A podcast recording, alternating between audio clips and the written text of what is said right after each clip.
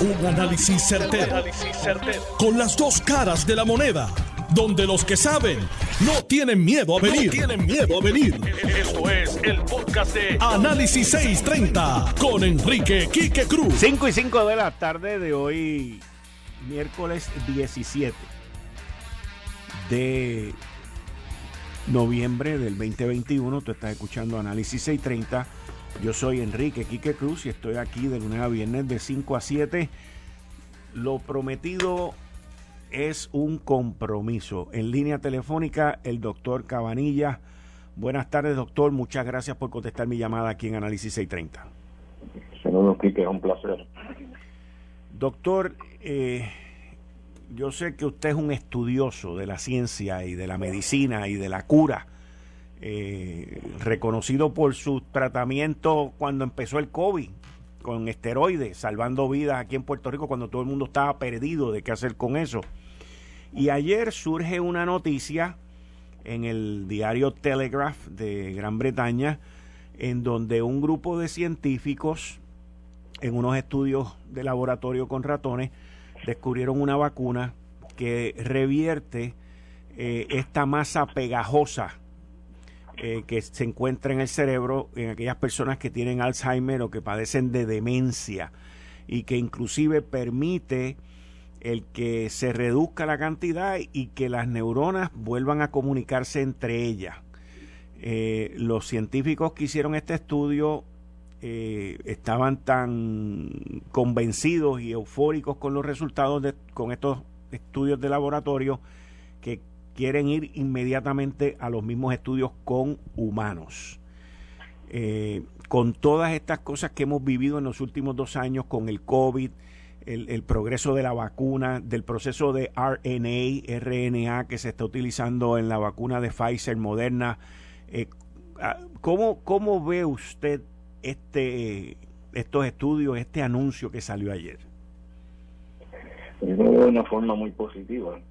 Eh, hace tiempo que ya sabemos eh, que la hay una proteína que se llama amiloide, amiloide, que se deposita en el cerebro y es la que está asociada con, con la enfermedad que conocemos como Alzheimer, ¿no? que hace, hace daño a las neuronas, esa proteína.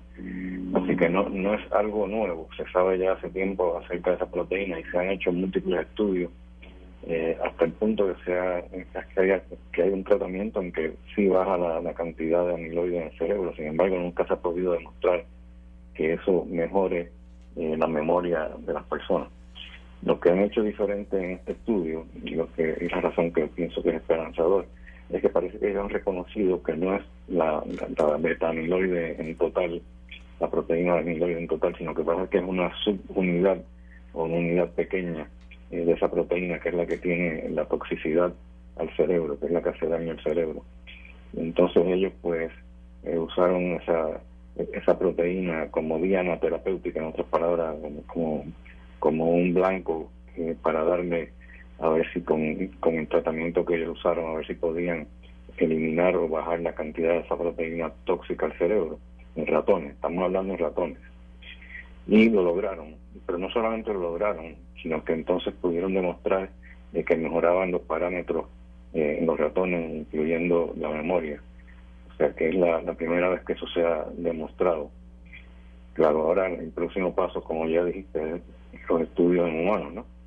Porque no todo lo que funciona bien en ratones eh, funciona en humanos. Si fuera así, ya hubiésemos curado todos los casos de cáncer habido y por haber, porque en los ratones es bien fácil curar muchos de los tipos de cáncer. Sin embargo, muchas veces cuando uno llega a la clínica, pues eh, no, no, funciona bien ese tratamiento.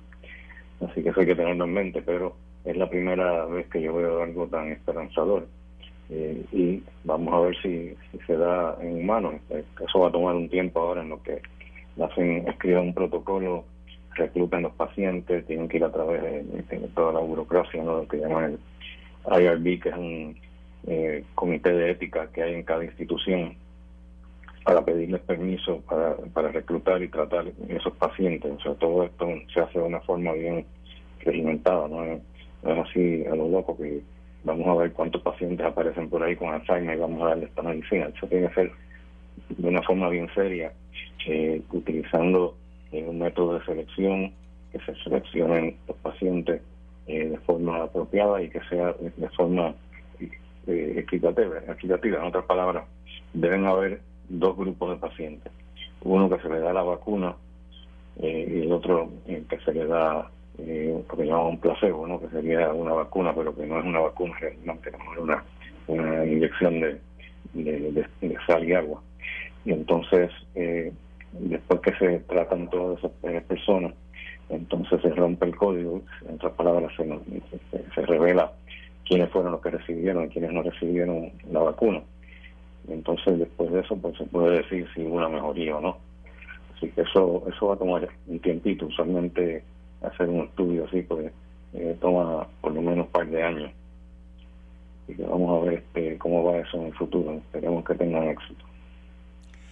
Ahora, eh, el, el, el brinco, que yo, yo le llamo brinco, no sé cómo eso se llame, por otro lado le puedo, en inglés le puedo llamar the leap of eh, el salto, el brinco esperanzador de que se haya descubierto esto, aunque haya sido con ratones, eh, es algo que, que llena a mucha gente de esperanza porque esto es una enfermedad que la vemos con nuestros papás, nuestros abuelos, este, parientes, amigos, el, el, el tú tener un ser querido que tú quieres, que has estado toda la vida y que de momento pues no te reconozcas y tú te sientas ahí como que con ese cuerpo vacío.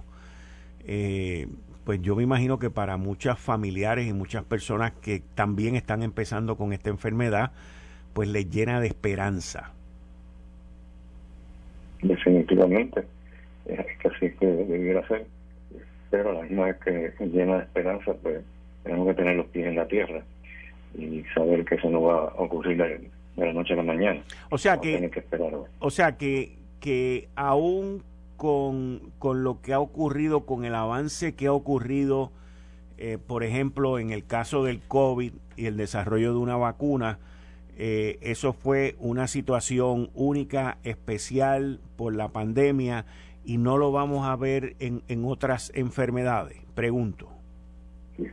Sí, ¿no? Se, se puede ver en otras enfermedades, pero recuerda que no es lo mismo una vacuna eh, para una, enfermedad infecciosa que una vacuna para evitar el Alzheimer. Okay. Eh, lo que estamos aquí haciendo es tratando de crear un anticuerpo en contra de una proteína que es la proteína tóxica de, de, O sea, que inyectarle eh, esa proteína a la persona pues entonces eh, puede crear anticuerpos en contra de, de, ella, en contra de la, del camiloide. Y entonces, una vez los anticuerpos, pues entonces puede eh, eliminar eh, esa proteína tóxica al cerebro.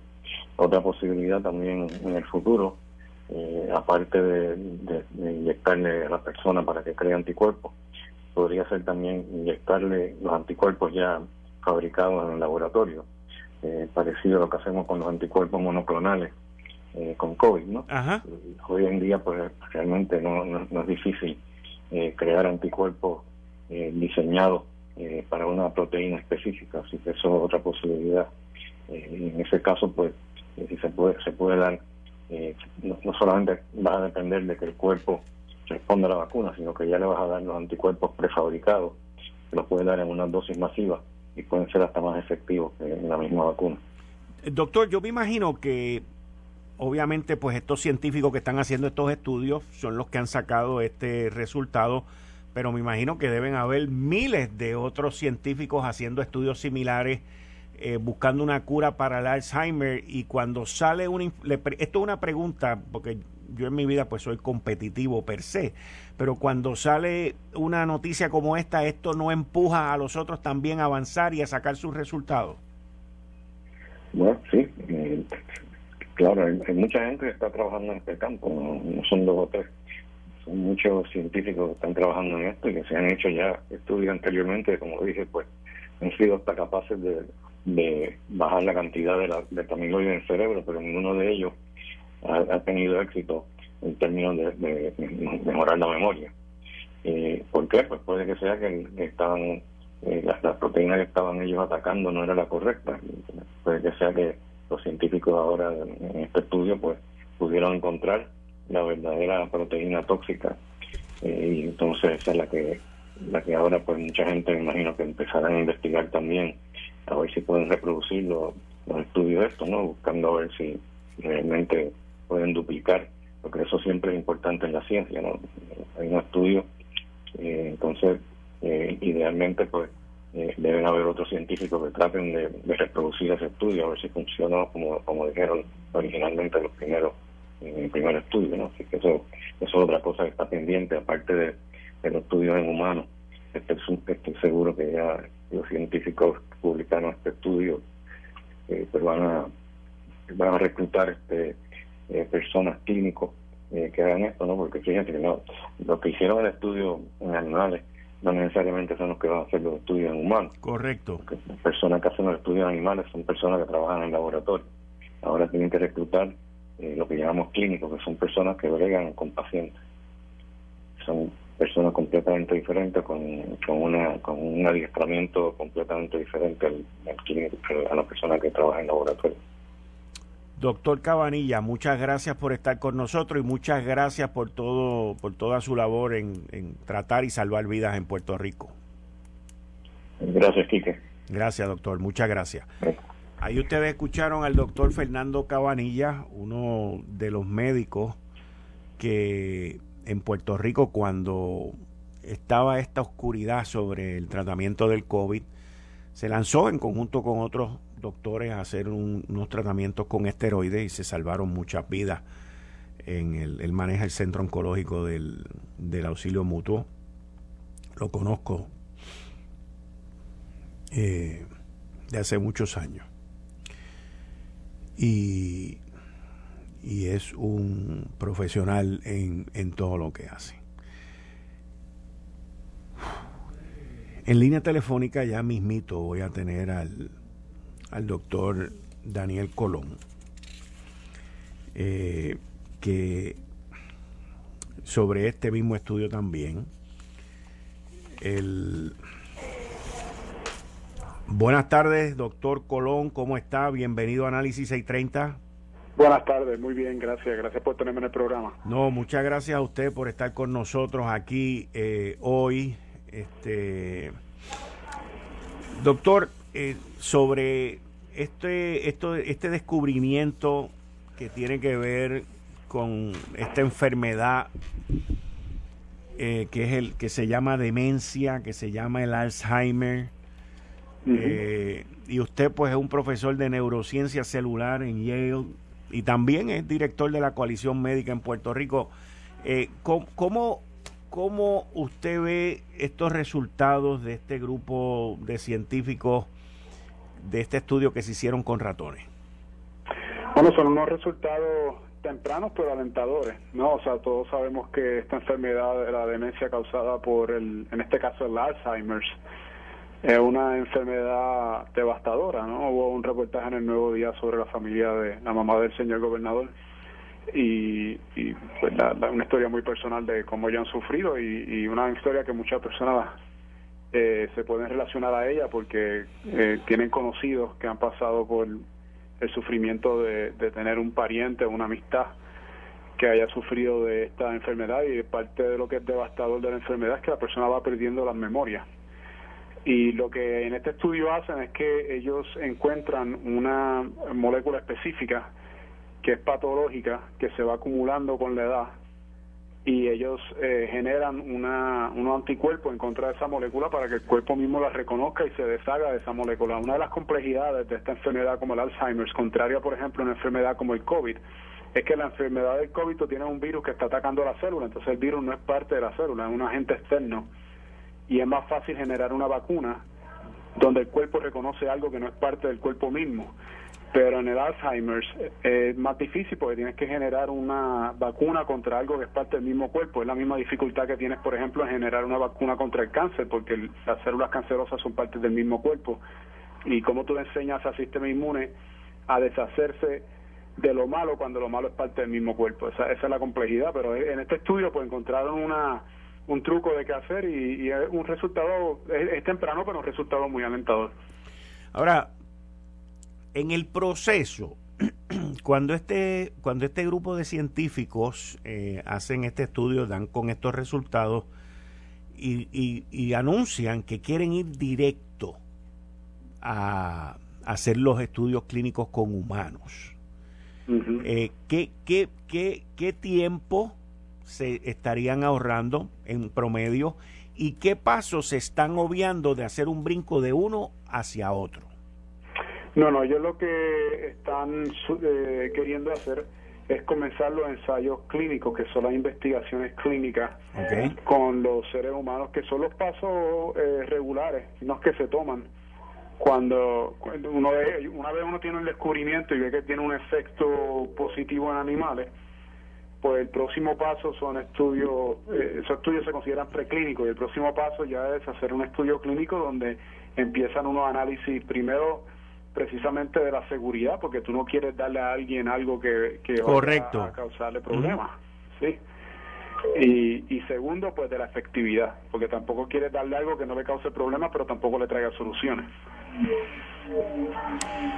Ok, entonces, este, eh, en, en términos de de avance científico entre lo que tenemos hoy y lo que esto promete. Yo sé, o sea, me estoy yendo básicamente no en lo que promete, pero versus lo que tenemos hoy y esto promete. Lo que estos científicos han descubierto es algo alentador, es algo esperanzador, es un gran descubrimiento.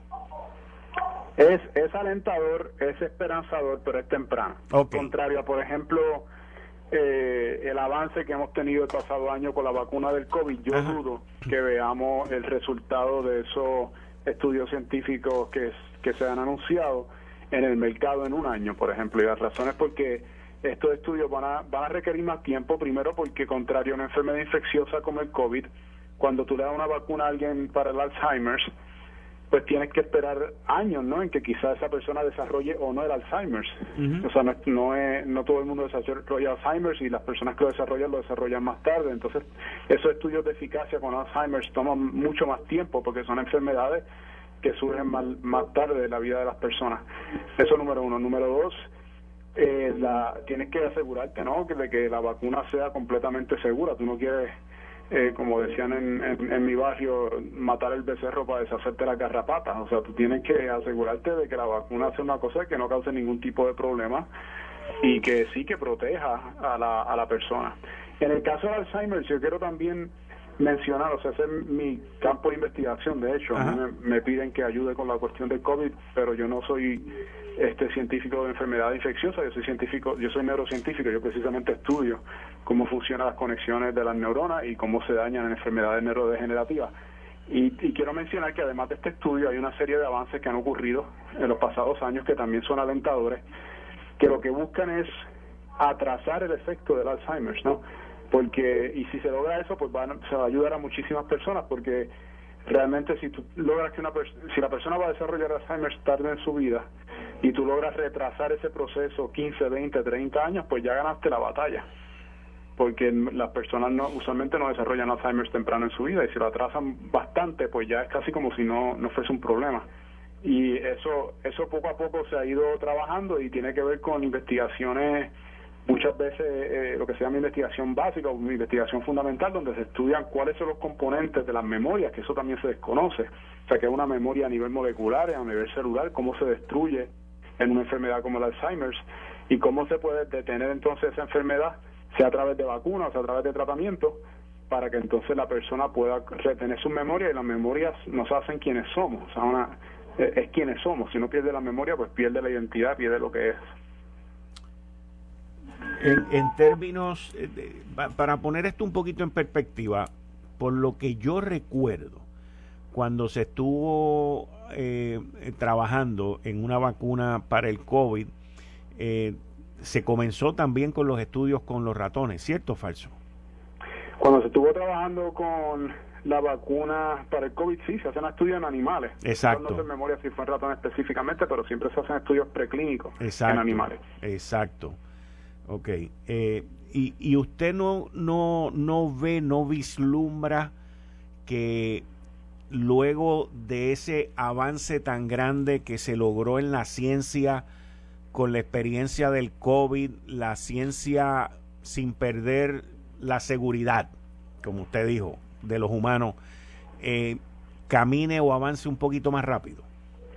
Va a avanzar más rápido en el sentido de que las técnicas que dieron paso al desarrollo de la vacuna del COVID se van a poder utilizar y esas técnicas que antes, o sea, lo que pasa, esto es un poco como, la mejor manera de explicarlo es como si tú tienes que hacer un arreglo en tu casa y a veces no lo haces porque no urge, pero una vez lo haces, pues te facilita muchas otras cosas que querías hacer. Pues de la misma manera, estas metodologías que se utilizaron para la vacuna del COVID no era que no existiesen, existían, pero no hacían falta, no había una urgencia de aplicarlas a las diferentes vacunas por las razones que fuesen, no eran no, no, no había la no había los dineros para hacer la inversión, no había la urgencia para implementación, entonces existían esas tecnologías, pero no se usaban. Una vez se implementan y se muestran que son sumamente efectivas en el contexto de la vacuna del COVID, pues ya esas tecnologías se van a convertir como en las tecnologías principales, ¿no? Para generación de vacunas. Y eso sí va a acelerar muchísimo el proceso de generación de la vacuna, de las vacunas, de futuras vacunas. Esperemos que tenga un impacto en otras vacunas que hacen falta, como la vacuna de HIV o otras vacunas que están también siendo desarrolladas. Eh, pero sin, sin, pero no sin, no sin ¿cómo decirlo? No sin afectar los pasos regulatorios. Los pasos regulatorios son, son esenciales, ¿no? Para que la gente, la gente el propósito de la vacuna es que proteja, no que afecte, y para eso pues es necesario unos pasos regulatorios que sí se hicieron con la vacuna de COVID y se tienen que hacer con las otras vacunas que estén que se estén desarrollando, donde se muestre que la vacuna número uno es efectiva y número dos es segura, como lo es la vacuna de COVID. Doctor Daniel Colón, muchas gracias por estar aquí en Análisis 630 y contestar nuestra llamada y muchas gracias por el tiempo y el trabajo que ha hecho por Puerto Rico. Cómo no, buenas tardes. Muchas buenas tardes, muchas gracias. Ahí ustedes escucharon al puertorriqueño doctor Daniel Colón, profesor de neurociencia celular en Yale y director de la coalición médica en Puerto Rico. Eh, estás escuchando el podcast de Noti1.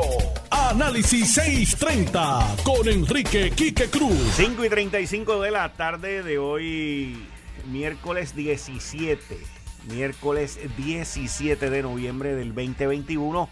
Tú estás escuchando Análisis 630. Yo soy Enrique Quique Cruz y estoy aquí de lunes a viernes de 5 a 7 para los que buscan mayor calidad y rendimiento en su gasolina, sepan que la gasolina Golf ha sido reconocida por la prestigiosa certificación de calidad Top Tier por su nivel de aditivos. La gasolina Golf es clasificación Top Tier tanto en la Premium Ultra Plus de 93 octavos como en la regular, lo que significa que tienen poderosos aditivos para mantener tu motor limpio y en óptimas condiciones prueba y compara, pero no pagues de más.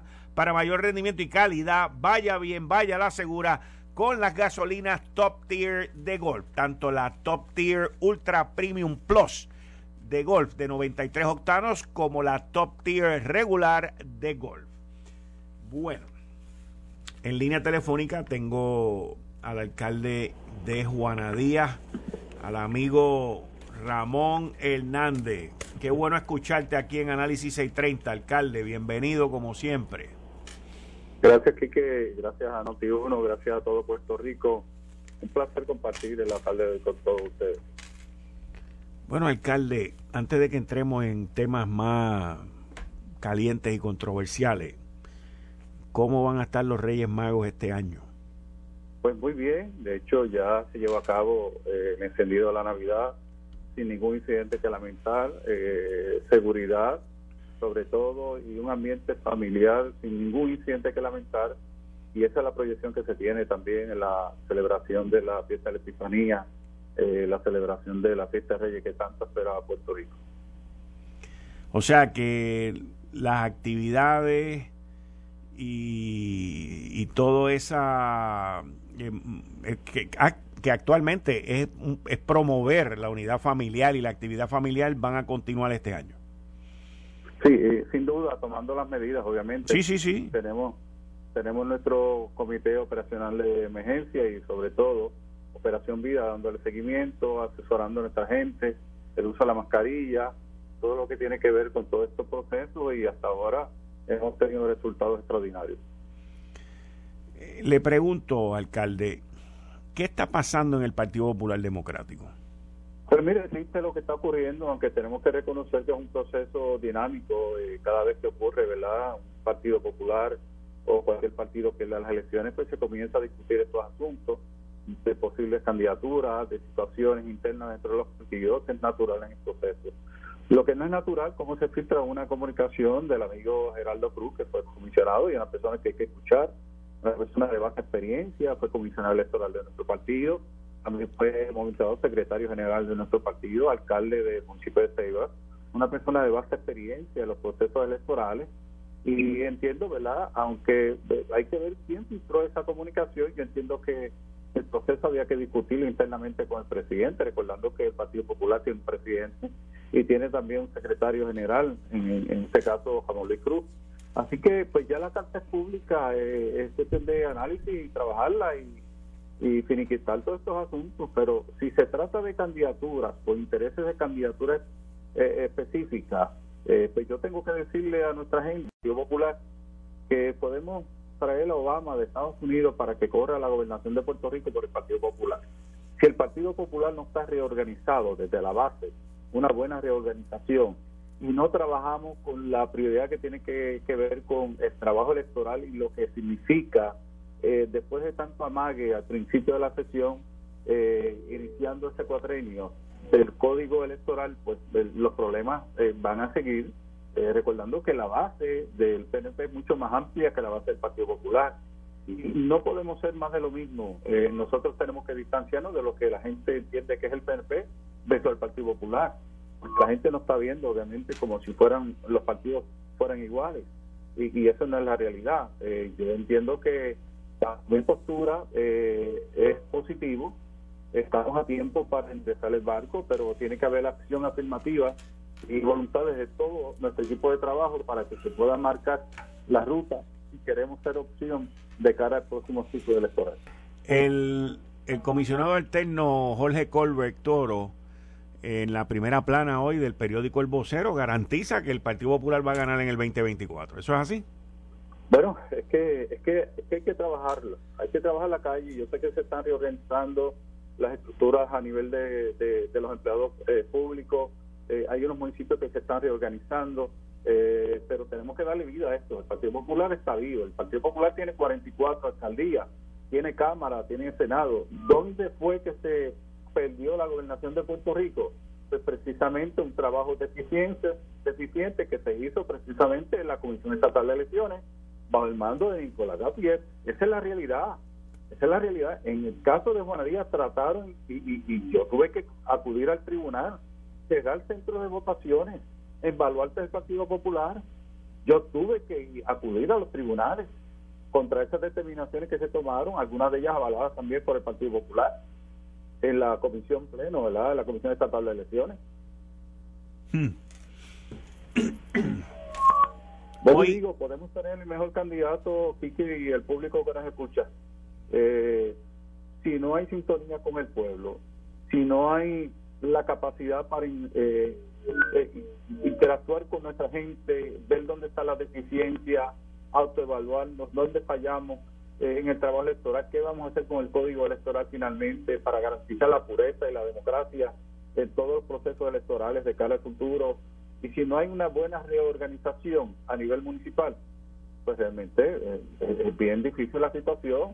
¿Tenemos posibilidades? Sí, tenemos posibilidades todo depende de cada cual, de que todo el mundo eh, trabaje en una sola dirección, respetando obviamente la, la, la, jerarquía del partido. En este caso hay un presidente del partido, un secretario eh, del partido. Eso no quiere decir que yo he sido, no he sido disidente en, en épocas anteriores, lo he sido.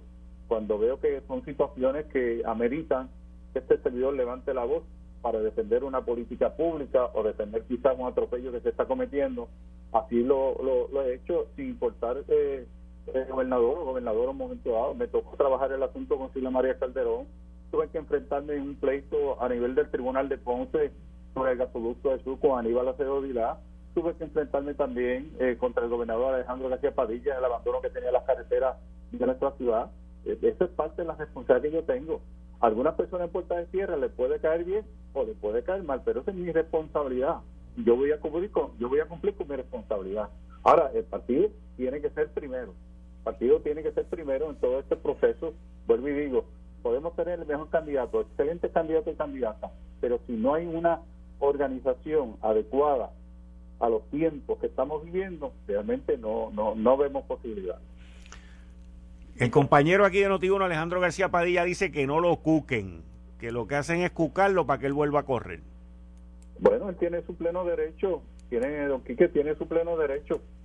Ramosito Hernández, mi carácter personal, Ramón Antonio Hernández Torres, no como presidente de un partido, no como alcalde, en mi carácter personal, yo no votaría por Alejandro García Padilla. ¿Por qué? Después de las circunstancias que yo pasé durante ese cuatrenio, que sufrimos nuestra ciudad, que no se atendió los asuntos de nuestra ciudad, que tuve que instalar tres rótulos en plena fiesta de Reyes para que se apartara una carretera estatal. Yo no puedo votar por Alejandro García Padilla.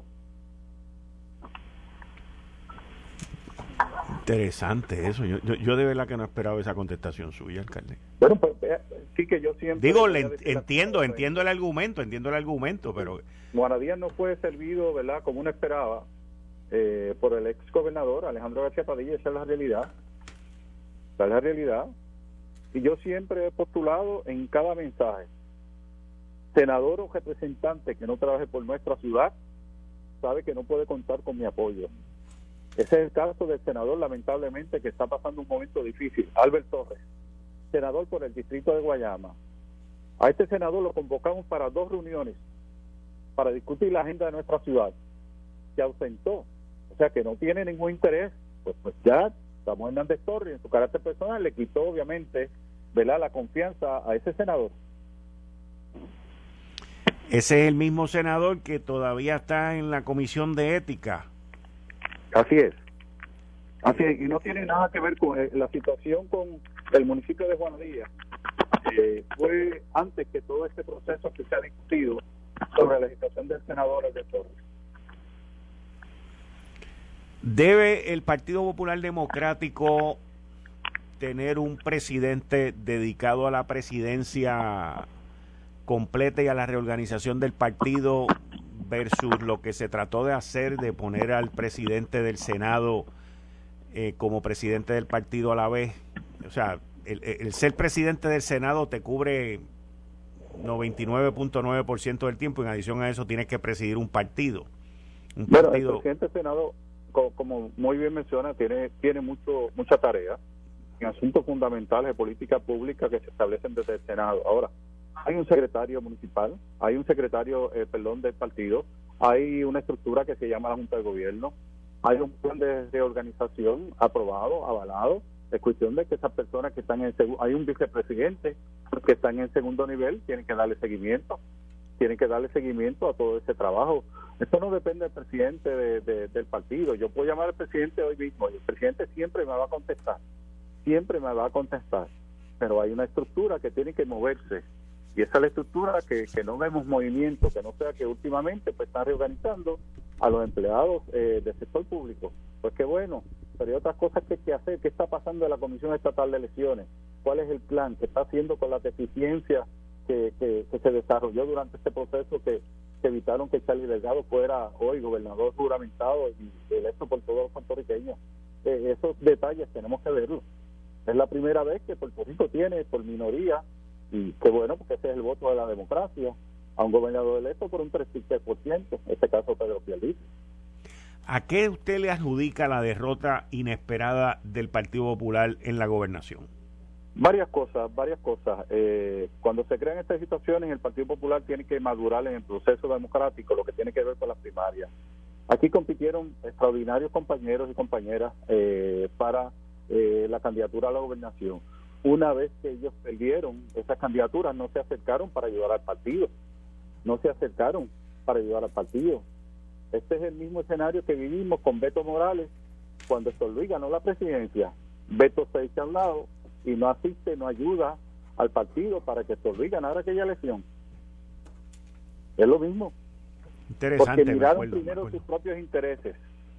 Miraron sus propios intereses y no miraron los intereses del Partido Popular Democrático. Alcalde, muchas gracias por contestarme la llamada, siempre a sus órdenes. Muchas bendiciones, Kike, muchas felicidades a todos y cada uno de ustedes. Invitamos a nuestra gente que nos visite allí para que vean la hermosura que tiene nuestra plaza pública. Así que feliz día de acción de gracia y, felices días en la Navidad. Muchas gracias, igual usted y a su familia, alcalde, muchas gracias. Gracias, Kike. Bien, ahí ustedes escucharon a Ramoncito Hernández, el alcalde de Juana Díaz. Eh, mano, digo, voz y mano fuerte eh, dentro de su partido y poniendo los puntos sobre las IES donde otros no se atreven. Es interesante, eh, yo conozco a Ramoncito Hernández hace muchísimos años y, y, hoy pues tuve la oportunidad de verlo, de hablar con él y de, recordar una historia que él fue el que me la recordó en que yo pues me envolví en ayudar a un jovencito en Juana Díaz hace muchos años a, transportarlo para unas operaciones y me dijo que tenía que ir por Juana Díaz para conocer al muchachito, a un niño que se casó. Ya me dijo, ya si lo ves está casado y todo. Eh, y me quedé, quedé con él en que iba a ir por Juana Díaz y lo iba a ir a visitar y que voy a y que quiero conocer a este joven, eh, que ya hoy es un hombre, eh, casado y todo, y que logró superarse, y que Ramoncito pues intercedió para ayudarlo a él y que este joven continuara y tuviese una mejor calidad de vida. Eh, gracias a los avances de la medicina fuera de Puerto Rico, porque de eso era lo que se trataba. Así que siempre lo he apreciado mucho, siempre ha estado disponible para Análisis 630 y espero cumplir con ese compromiso de ir a Juana Díaz y, visitarlo y conocer a, esta, a este joven. Esto fue el, podcast de Notiuno. Análisis 630 con Enrique Quique Cruz. Dale play a tu podcast favorito a través de Apple Podcasts, Spotify, Google Podcasts, Stitcher y notiuno.com.